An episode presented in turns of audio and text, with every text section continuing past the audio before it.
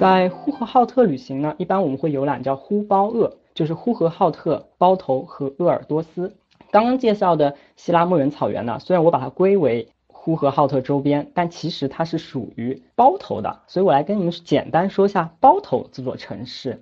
包头最有名的呢，应该是它的钢铁包钢。大家会觉得包头是个工业城市，一定是环境糟糕的。但事实上，这里有着全国最大的一个城中草原——萨哈塔拉城中草原。有多大呢？就在市区拥有一个五百个足球场那么大的草原，是不是很令人羡慕？而且呢，包头还获得过联合国的人居环境奖，所以它的环境其实非常优美的。在萨哈塔拉这个城中草原当中啊。是圈养着梅花鹿的，每天下午四点钟左右啊，这梅花鹿会放出来，在这个草原里面溜达啊，然后你也可以去喂这个小鹿，这是不是让人联想到日本奈良了？但是为什么包头就会有养小鹿呢？因为包头有个名称叫鹿城，因为当年啊，成吉思汗路过此地的时候呢，就远远听到鹿鸣悠悠，于是就给它取名叫包头，意思呢就是有鹿的意思，有鹿的地方，所以呢，包头这地方就会养鹿。啊，蒙古人呢，他取地名十分接地气，后面我还会说到。包头呢有个很有名的餐饮，小肥羊火锅，不蘸小料涮羊肉。对，如果去了包头，不妨去打卡一下总店，餐厅的环境非常的考究。